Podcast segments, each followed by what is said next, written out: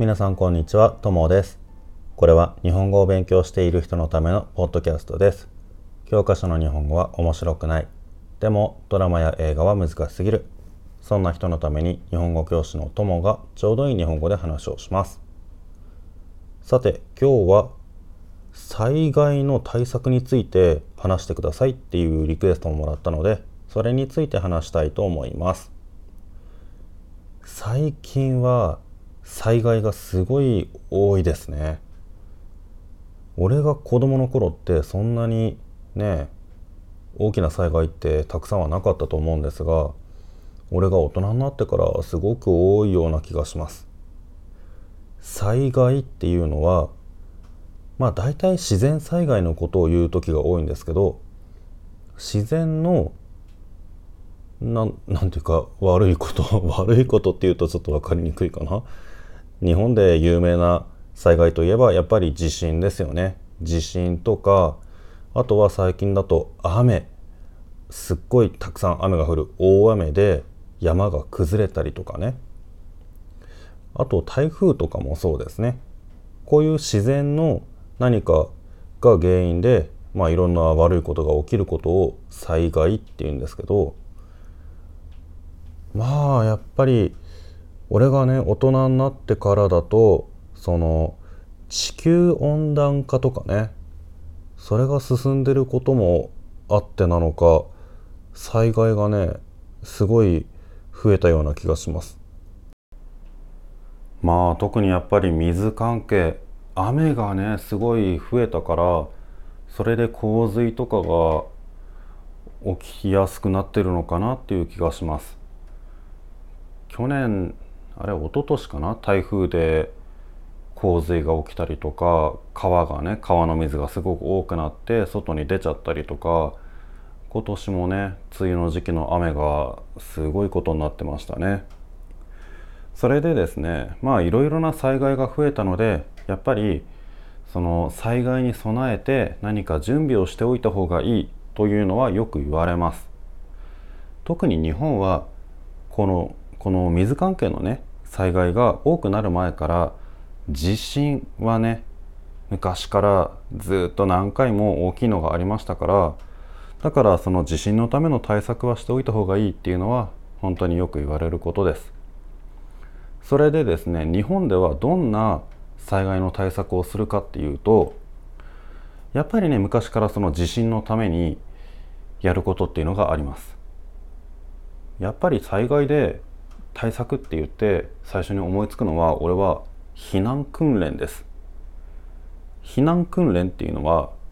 災害の時に避難する安全なところに行く練習です。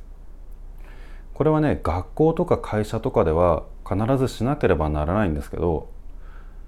あの学校だとね1年に23回ぐらいかな時々やるんですよ。もし学校で火事が起きたらどうする？とかあのまあ地震が大きい地震が起きたらどうする？っていうことを考えてその本当に火事が起きた時の外に出る練習とかですね。そういうのをやります。それが避難訓練です。でやっぱり日本は地震が多いからまずは地震の時の練習してそしてその地震の後に火事になったっていうそういう想定で練習をします。地震の時にねどうすればいいかっていうともうこれは子どもの時から日本人は何回も言われてることですが大きい地震が起きたらまずは机の下に入って頭を守るそしてあの地震の揺れが収まったらちょっとねこう走ったりしないように気をつけながら外に出てそして安全なところに行くっていうそういう練習ですね。この何かあった時にどんなことをするのかっていうのを普段から考えておく。これが大切な災害のための対策の一つ。そして他にも自分のうちで対策としてねやっておくことっていうのもたくさんあります。災害の時に使うものを準備しておくっていうことですね。例えば水とかねえーと、2011年の日本の大きい地震は世界で有名だと思いますがあの津波が来た時ですね。その時にやっぱりあの地震がひどかったところでは電気とか水とかが止まってしまったのであとガスもそうですね。なので水とかあとは食べ物あと電気電気っていうかライトですね。暗いところで使えるものとかあとは携帯の充電器とかそういうのをカバンの中に入れておいてそしてすぐに取り出せるようにしておくっていうそういう準備をね災害に備えてしておく人が多いです。こんなのが日本の災害の準備ですね。であとは個人でできる準備とか対策とはちょっと違うんですが今日本で建物を建てる時新しい家とかね学校とかね何か建物を建てる時には耐震性って言って大きい地震が来ても壊れないそのくらい、えー、丈夫な建物その耐震性の高いものを作らなきゃいけないっていう決まりもあります。まあこれも災害に備えておくっていうまあその対策の一つですよね。はいってことでねあのいろいろなその災害に備えるっていうことですが